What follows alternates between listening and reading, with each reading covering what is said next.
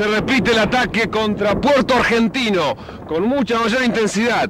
Antes habían sido dos aviones que habían bombardeado el aeropuerto con escasa suerte. Ahora el tiroteo es mucho más intenso y se ve que además otro de los blancos es el mercante argentino que está en la bahía. Recordemos que el primer ataque fue a las 5 menos cuarto, contestado por nuestra artillería antiaérea, hasta que por fin a las 8 de la mañana se lanzó el ataque total. Del capitán Gafoglio nos dirigimos ya mismo al aeropuerto para ver qué es lo que ha pasado allí in situ. Acá en el aeropuerto atacaron dos aviones, también con bombas y suponemos que cañones. ¿Por qué dice acá, en otro lado? Porque vimos otros aviones hacer maniobras, este, digamos, hacia el lado de la, de la playa, es decir, hacer maniobras eh, rasantes y evasivas, este, pero no sabemos si atacaron o a quién atacaron. Aparentemente le hemos infligido tres bajas. Dos con misiles y una posiblemente con cañón de defensa aérea. Me confirmaron que uno de mis misiles ha, bajado uno de los aviones enemigos. En la segunda tanda, cuando hacían el escape después de lanzar las armas. Eran Sea Harriers. Eran Sea Harriers. ¿Qué siente su teniente después de haber abatido un avión inglés? Y siento que vamos a seguir bajando muchos más. Muchas gracias y mucha suerte y ojalá se cumpla. Los vítores son impresionantes. Hoy todos los argentinos, de acuerdo en todo, las Malvinas son nuestras. Saluda el presidente de la Nación a su pueblo, a todos los argentinos.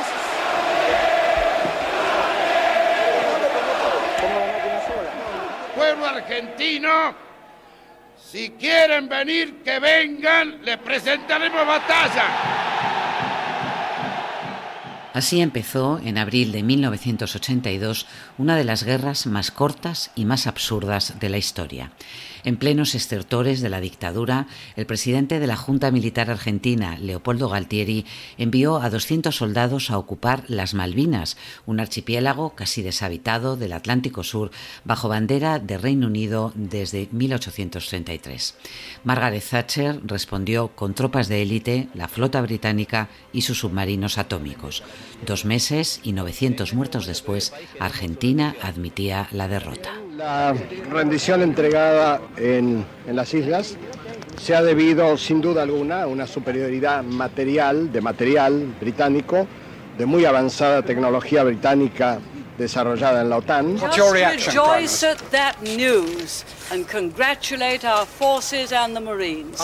Contengamos el dolor. Levantemos bien alta la frente. No tenemos solo el bronce de las antiguas glorias. Tenemos nuestros héroes, hombres de carne y hueso del presente, nombres que serán esculpidos por nosotros y las generaciones venideras. Lo cierto es que murieron 649 soldados argentinos y que en la tumba de más de un centenar de ellos ni siquiera había un nombre. Hola, soy Montserrat Domínguez y esto es Extra, el podcast del País Semanal. Os contamos la historia de por qué se tardó más de 30 años en identificarles.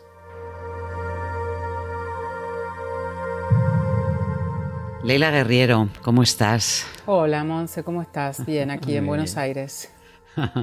Hoy estremece escuchar a Galtieri, primero arengando a las masas y luego justificando con esa retórica hipernacionalista el, el fracaso, ¿no? Es ese bronce de las antiguas glorias. Sí, la verdad es que es una, es una voz que, bueno, yo era muy chica, este, pero es una voz que creo que todos tenemos grabada en el, en el ADN, ¿no? Esa prepotencia, primero, de si quieren venir, que vengan, les presentaremos batalla. Este, creo que es una frase de alguna forma que fue, qué sé yo, eh, en algún punto te diría casi el telón de fondo de un momento de mucha gente de mi generación que fue definitivo, ¿no? El final de la dictadura, todos los que fuimos adolescentes en esa época y los adultos ni hablar. Una época realmente muy, muy oscura y creo que en esa, en esa voz casi demencial, enloquecida, se puede leer absolutamente todo lo que fue lo que fue esa guerra, ¿no? la, locura mesiánica de ir contra una potencia como, Gran Bretaña, bueno, con la intención, como sabemos, de, de lograr un poco el apoyo popular, una dictadura que ya estaba como en los últimos estertores, pero bueno, vaya manera de lograr la cohesión popular. Igual, en cierta forma lo lograron, ¿no? Esa plaza vivando a Galtieri de una manera muy impresionante. Yo creo que a mí me impresiona bastante más eso que que con los años, digamos, que la voz de, que la voz de Galtieri. Mm. Oye, me ha sorprendido mucho leyendo tu, eh, tu reportaje saber, eh, bueno, los soldados que fueron a, Malvinas, la gran mayoría eran muy jóvenes, estaban mal preparados, el lugar era inhóspito, muchos eran de familias muy humildes, pero es que tú cuentas en tu reportaje que a muchas familias nunca se les comunicó oficialmente que su hijo, su hermano, su novio había muerto en combate. Exactamente, de hecho fue algo que yo no tenía tan claro hasta empezar a reportear este, este trabajo, que llevó mucho tiempo, como sabes, y mm, empecé a encontrarme con estas, con estas familias y al principio mi pregunta era bastante, este, digamos, sorprendida, inocente, te diría, ¿cómo? Pero nunca, nunca les avisaron que, que, su hijo había caído en combate, nunca hubo, no sé, un envío de una bandera, un reconocimiento oficial, algo, no, nada. Eh, de hecho, eh, una de las personas que aparece en la nota este, dice algo así como, bueno, supongo que en el caso de mi hermano, ella perdió al hermano, ¿no?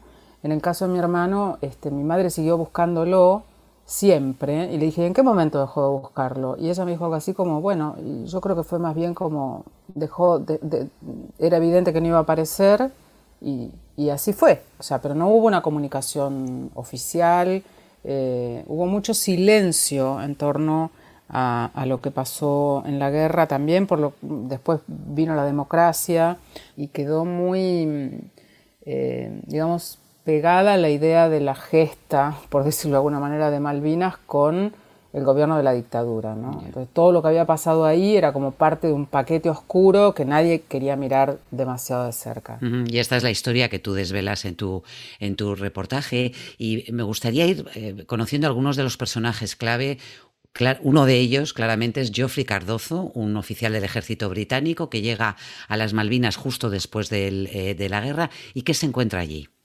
Eh, a Geoffrey le habían encomendado muy joven, tenía 32 años, y le encomiendan que, que, vaya a las Malvinas para, de alguna forma, hacer un poco de contención con su propia tropa, ¿no? los ingleses. Y este hombre empieza a recorrer el campo de Malvinas y encuentra que todos los cadáveres de los soldados argentinos están todavía desperdigados en el terreno. Entonces este, se comunica con sus, superiores. Inglaterra, un país con, gran tradición este, imperialista, bélica, digamos, eh, sabe muy bien qué hacer con los caídos. De hecho, tienen cementerios en todo el mundo de sus propios caídos. Y le dijeron, es una cuestión humanitaria, hay que darles este, sepultura. Entonces, lo que hizo Jeffrey pensando a futuro, en ese momento eran los años 80, la, la técnica de reconocimiento de restos por ADN todavía no estaba eh, tan desarrollada, no se sabía que se podía comparar el ADN de un, fallecido con el ADN de un familiar vivo. Eh, para establecer el reconocimiento, digamos. Entonces Jeffrey este, lo que hace es este, preservarlos bien, buscar en, las, en, muy malas condiciones. Trabajó en bajo el viento, la lluvia, el clima de las Malvinas es muy hostil, buscando documentos de identidad, placas de identificación. En muchos casos no las encontró. Y lo que hizo fue, este, cuando había una persona fallecida que claramente era la persona cuyo documento, este, eh, eh, que pertenecía al documento que tenía, digamos, eh, lo enterraba con una cruz con su nombre, en un cementerio que encontró en un istmo que se llama el istmo de Darwin.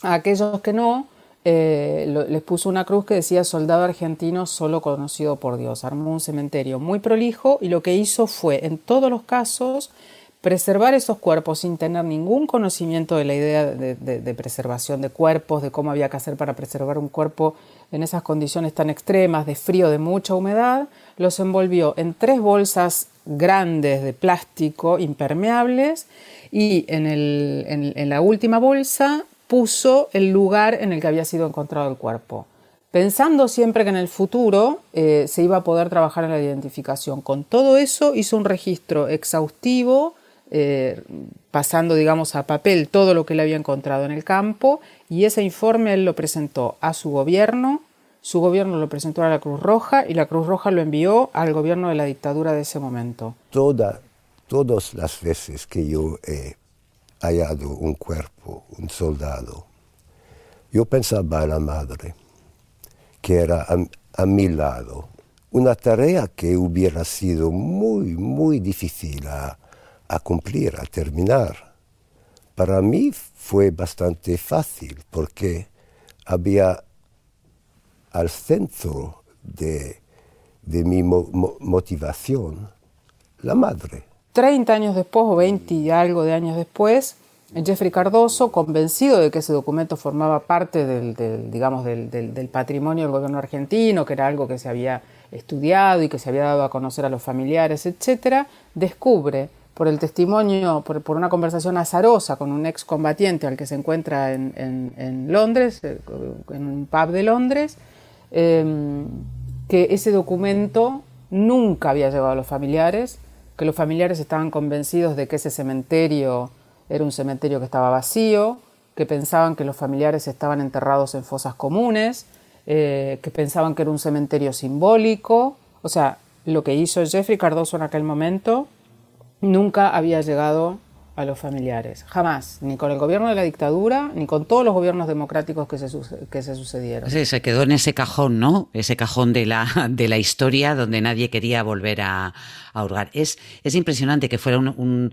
encuentro casi eh, casual con, con, Julio Aro, este eh, excombatiente también en, en, en Malvinas, y ahí, claro, Aro pilla el informe, se encuentra con una información que no, que no, que no conocía nadie en, en, Argentina y se, se, pone en marcha de la mano de una periodista, ¿no? que inicia una investigación eh, junto con el equipo argentino de antropología forense. Sí, Julio Aro primero este, había ido a Londres con otra misión, o sea, Jeffrey Cardoso allá era como su... Julio había ido a encontrar información acerca de estrés postraumático para una fundación, una ONG que él tiene y se encuentra con Cardoso que le hace de traductor y bueno, ahí empieza a, destrabarse este mecanismo, digamos. Cuando regresa, primero no entiende nada de lo que Jeffrey le ha dado porque Julio Aro no hablaba ni habla una sola palabra de inglés. Abrió eso y dijo, ¿qué es esto? No tengo idea.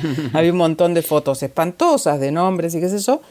Em, y empieza, bueno, a, a, atar cabos a partir de un documento de identidad, etcétera, etcétera. Casi como una especie de Sherlock Holmes habiendo sido él mismo un excombatiente habiendo pasado todo el trauma de la guerra, y se contacta con, con, con, Gabriela Cofisi. Y mm, lo que hacen entre los dos, eh, mucho antes de eh, establecer contacto con el equipo argentino de antropología forense, que son finalmente los que, bueno, finalmente ponen manos a la obra, es, digamos, por buena voluntad, por afán de, querer saber, porque esta periodista había cubierto muy jovencita la guerra de Malvinas a los 23 años, y la dejó muy marcada y nunca se había como, como alejado del tema, incluso trabajando ella, siendo ella una, periodista em, y directora de una revista que es la revista Gente, que es una revista más dedicada al espectáculo, digamos, al mundo de la farándula, nunca había dejado de hablar de Malvinas y de estar cerca de los familiares. Y con Julio emprenden una tarea que es una mezcla de delirio, eh, patriada y,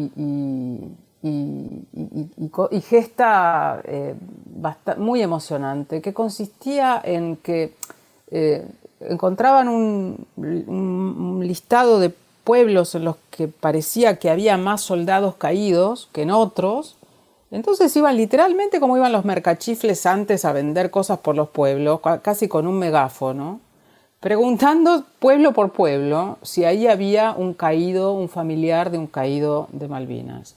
Y lo que iban a preguntar era eh, dónde, digamos, eh, si ellos sabían, si ellos tenían el, cuerpo de, ese, familiar caído, en el caso que no tuvieran, si estaba en el, supuestamente en el sur, si querían saber a dónde estaba enterrado.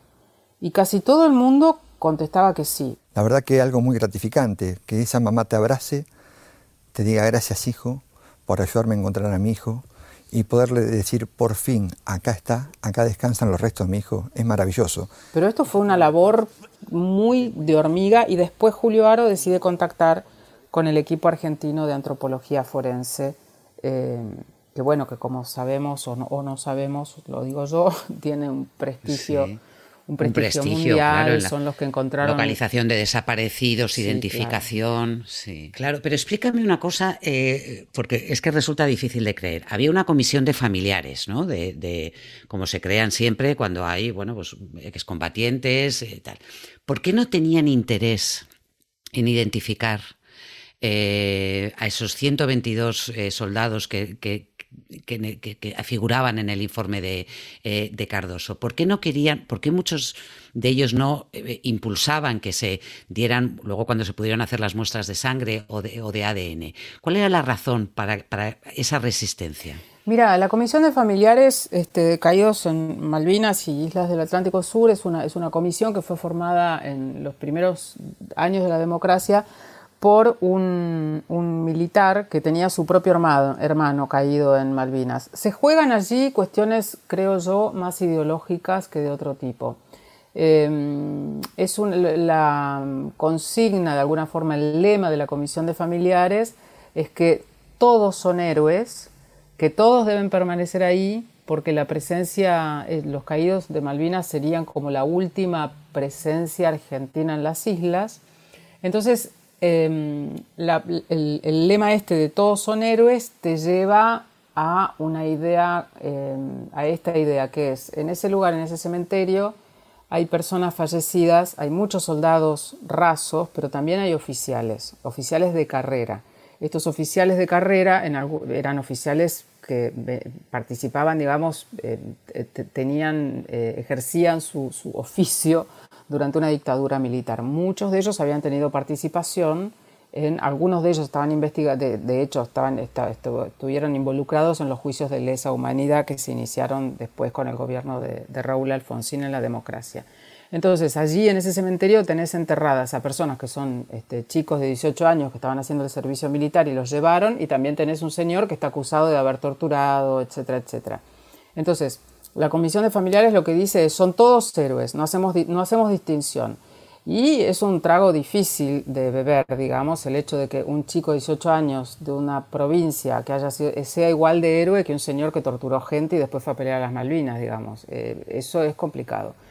Por eh, el hecho de identificar cuerpos iba a hacer que estas diferencias fueran notorias e inocultables, digamos, por un lado. ¿no? Una vez que tenés reconocido, no, no es lo mismo un, muchacho, un soldado, eh, que un tipo que tuvo participación activa en la represión.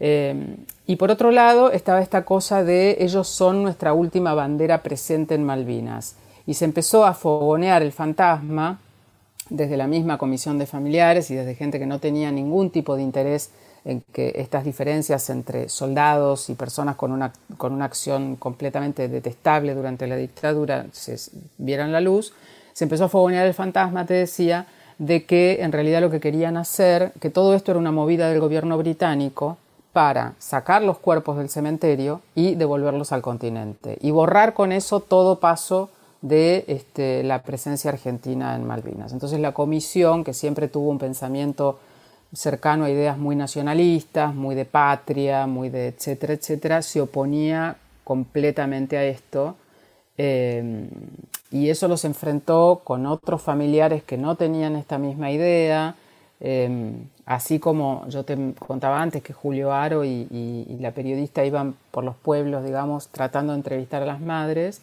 muchas veces ellos y después personas del equipo de antropología forense encontraban que a aquellas casas de los familiares de los caídos en esos pueblos este, a, las que ellos querían, a los que ellos querían llegar, em, iba, iba, la gente de la comisión de, familiares o gente digamos, que, se oponía a la identificación de los cuerpos y hablaban primero con los familiares para presionarlos para evitar que este, accedieran digamos, a dar el permiso para la identificación. O sea, fue una especie, fue como una batalla ideológica. Semántica, ¿no? Dices, sí. ideológica totalmente, pero luego además semántica con, el, con toda esa carga ideológica, obviamente, que tiene el hecho de estar, eh, de, ser un desaparecido, de no tener nombre NN, ¿no? Estaban identificados ese soldado argentino solo conocido por, eh, por Dios para que no se interpretara que eran eh, los demás desaparecidos como los demás desaparecidos durante la dictadura, ¿no? Claro, claro, porque además, digamos, en, algún momento eh, todo, todo sumaba un poco de nafta al fuego, digamos. En algún momento este, el Premio Nobel de la Paz argentino Pérez Esquivel con un grupo de las Madres de Plaza de Mayo fueron a Malvinas, al cementerio de Darwin, y en estos años, ¿no? en los 2000, y se refirieron a los caídos como desaparecidos. Y allí la comisión de familiares e-, explotó, eh, que ya se oponía activamente, digamos, al reconocimiento de los cuerpos, porque, porque el desaparecido, la palabra desaparecido en la Argentina, bueno, está vinculada con eh, los desaparecidos eh, que produjo la dictadura, generalmente militantes... Los asesinados Exactamente, por la militantes de izquierda, este, y la comisión estaba en el, en el otro extremo de, la, de, esa, de esa ideología. Este, entonces sí empezó a ser todo un, problema casi eh, absurdamente semántico. Eh, incluso eh, cuando se hablaba del el, gobierno, con, el, con el tiempo se supo que el gobierno inglés en su momento había enviado una carta al gobierno, al gobierno argentino de la dictadura eh, preguntando qué quería hacer el gobierno eh, con, los, cuerpos de los caídos y, mencionaba la palabra repatriación. Y esa, esa carta fue desechada, o sea, el, el gobierno inglés invitaba al permitía la posibilidad de que el gobierno argentino enviara una comisión, supongamos, a identificar cuerpos en aquellos años, apenas después de terminada la guerra. Y el gobierno argentino respondió diciendo que básicamente que los cuerpos fueran enterrados y que ya después el gobierno vería lo que hacía con eso y tomaría una decisión en su momento, porque estaba en el medio la palabra repatriación. Y el gobierno de la dictadura lo que decía es, no se repatria lo que está en la patria. O sea, las Malvinas son nuestras, son nuestra patria, no se repatria. Eh, bueno, algo de un, grado de tosudez ideológica muy fuerte y en el medio quedaron atrapados los familiares como el jamón del sándwich. Mm, mm. Oye, déjame que eh, destaque el trabajo de las fotografías de Mariana Eliano, que ilustran, ilustran tu reportaje y le dan una están hechas con una delicadeza, eh, porque bueno, ayer ha hurgado también en muchos recuerdos, en, cartas, en fotografías que, os han facilitado los, eh, la familia, las madres, las, novias, las hermanas ¿no? de, los, de los soldados que están, que están allí. Cuéntame eh, cómo está la situación ahora. ¿Cuántas quedan todavía algunos nombres sin identificar, pero un número muy importante, más de 100 soldados sin nombre ya tienen nombre en ese cementerio de Darwin, ¿no? Sí, sí, ya tienen nombre. Quedan siete sin identificar por ahora, pero además hay una tumba en la que hay algunos cuerpos que fueron enterrados en una, en una eso sí, en una fosa común. Eh, y se acaba de firmar un acuerdo para volver a hacer, para extender este, esto que se llama el el proyecto plan humanitario, digamos, el plan de proyecto humanitario, este, para volver a Malvinas con el mismo equipo que es la Cruz Roja, el equipo de antropología forense y una, una comisión, digamos, de expertos internacionales este, para, para, poder eh, exhumar los cuerpos que están en esa nueva fosa. Quedan siete sin identificar. Em, a veces por falta, por, por falta de muestras, digamos, a veces porque no logran ubicar eh, a los familiares vivos, ¿no? Eso también es otra, otra cosa difícil en la Argentina, pensar que muchos de estos chicos fueron a pelear a Malvinas desde pueblos muy perdidos en la mitad de la nada, eh, gente que no tiene acceso a la información, eh, se han perdido los rastros, la gente se ha mudado. Entonces ese, caos que, que, fue el origen de todo esto, que fue la falta absoluta de registro y de interés del Estado, este, tiene sus consecuencias hasta, hasta hoy, ¿no? Tantas décadas después. Em, así que bueno, la situación es esa. Ahora faltan siete cuerpos sin identificar, de que está, o sea, los cuerpos están, los, los restos están recuperados, no se sabe de quiénes son. Em, y por supuesto, hay que decir que la, la, postura de la Comisión de Familiares cambió después radicalmente este, y, dieron muestras de ADN y ahora está todo el mundo este, como, como convencido, digamos, de que no, no, da lo mismo saber que no saber. ¿no? Estas mismas familias saliendo del cementerio con dolor, con dificultad, es, es algo muy difícil estas mismas familias andando con un paso mucho más ligero, un corazón visiblemente ligero también, una cabeza alta, una, orgullo y quizás un pequeño sonrisa en la cara, testigo de una alegría muy profunda. No una alegría de, de fiesta, pero una alegría tranquila, un alivio. Este yo he visto. Y bueno, y ahora el equipo de antropología forense cuenta con, bueno, primero con su gran experiencia y luego con medios para hacer identificaciones, aunque si no, si no se hubiera hecho el trabajo previo hace más de 30 años de, Cardoso, del, capitán del ejército británico, de preservar los cuerpos y lo que, y lo que tenían ahí, hubiera sido hubiera sido infinitamente más complicado, sino imposible, más allá del desinterés eh, de los, eh, del gobierno argentino por, por desenterrar esta, esta historia.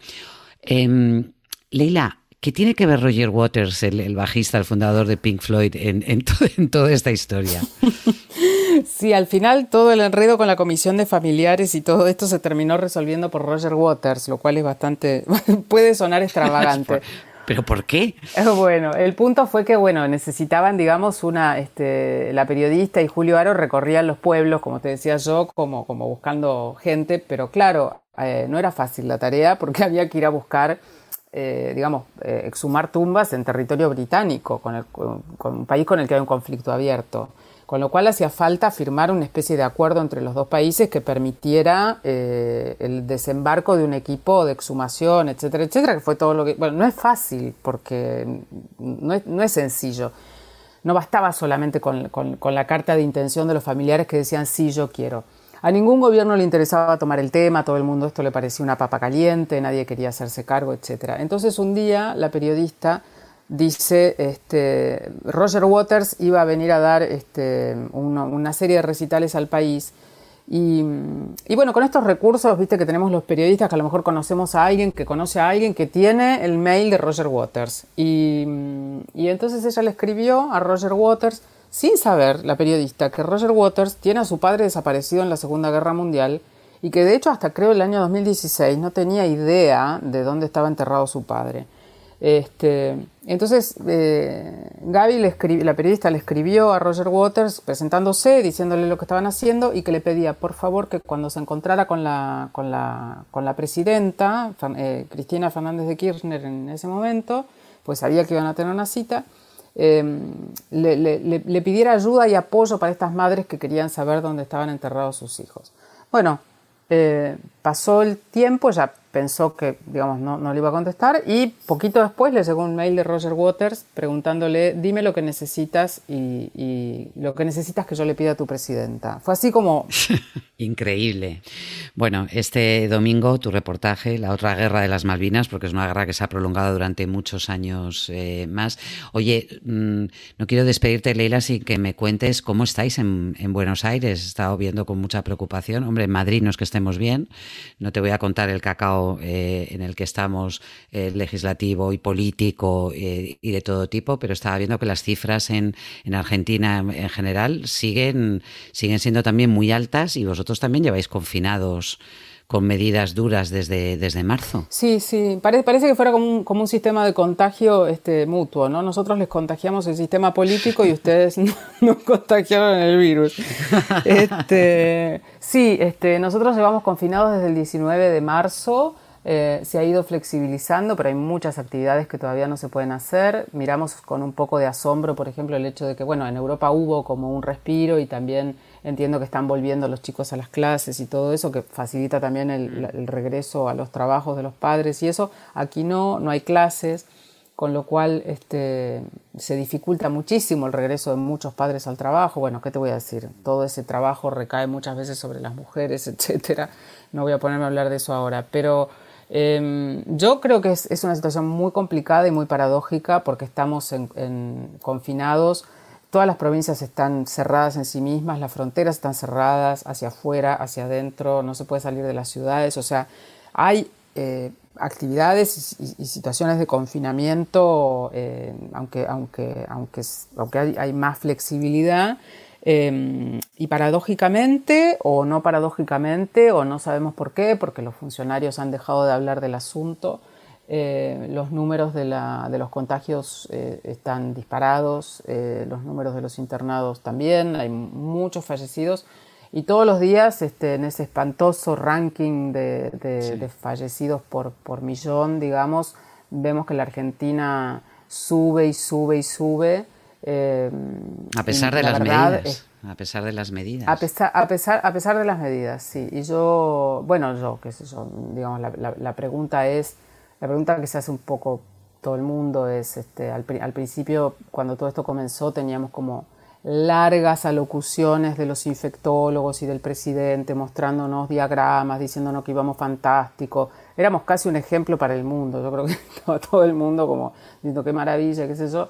Y, ahora somos el ejemplo de lo contrario, o sea, de estar haciendo todo mal, pero nadie nos cuenta qué es lo que estamos haciendo todo mal. La culpa parece estar puesta en que, no sé, la gente parece que se encuentra en fiestas clandestinas y todo eso, pero no, no, no a, partir de la experiencia no parece ser real, digamos. Sí, ahí hay un manto de, echar la culpa a la gente, tal que hay, claro que hay responsabilidad, ¿no? Pero hay, un, hay una parte ahí como de lavarse las manos, eh, que eso no es exclusivo ¿eh? de, de Argentina, tengo que contarte. No, el, detallito es que acá tenemos un 47% de pobreza, o sea, Este, sí, sí, yo sé que yo sé que no es no es este representativo solamente de aquí, digamos, pero sí. pero bueno, así es como así es como están como están las cosas, ¿no? Mm. Este, complicadas. Complicadas. Pues mucho ánimo, Leila, cuídate mucho.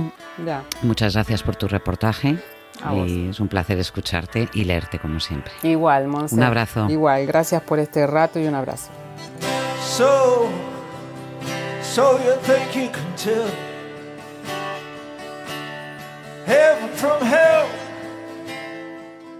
Encontrarás este reportaje sobre los soldados sin nombre de Malvinas en el País Semanal de este domingo 11 de octubre, en tu kiosco y una versión extendida en la web.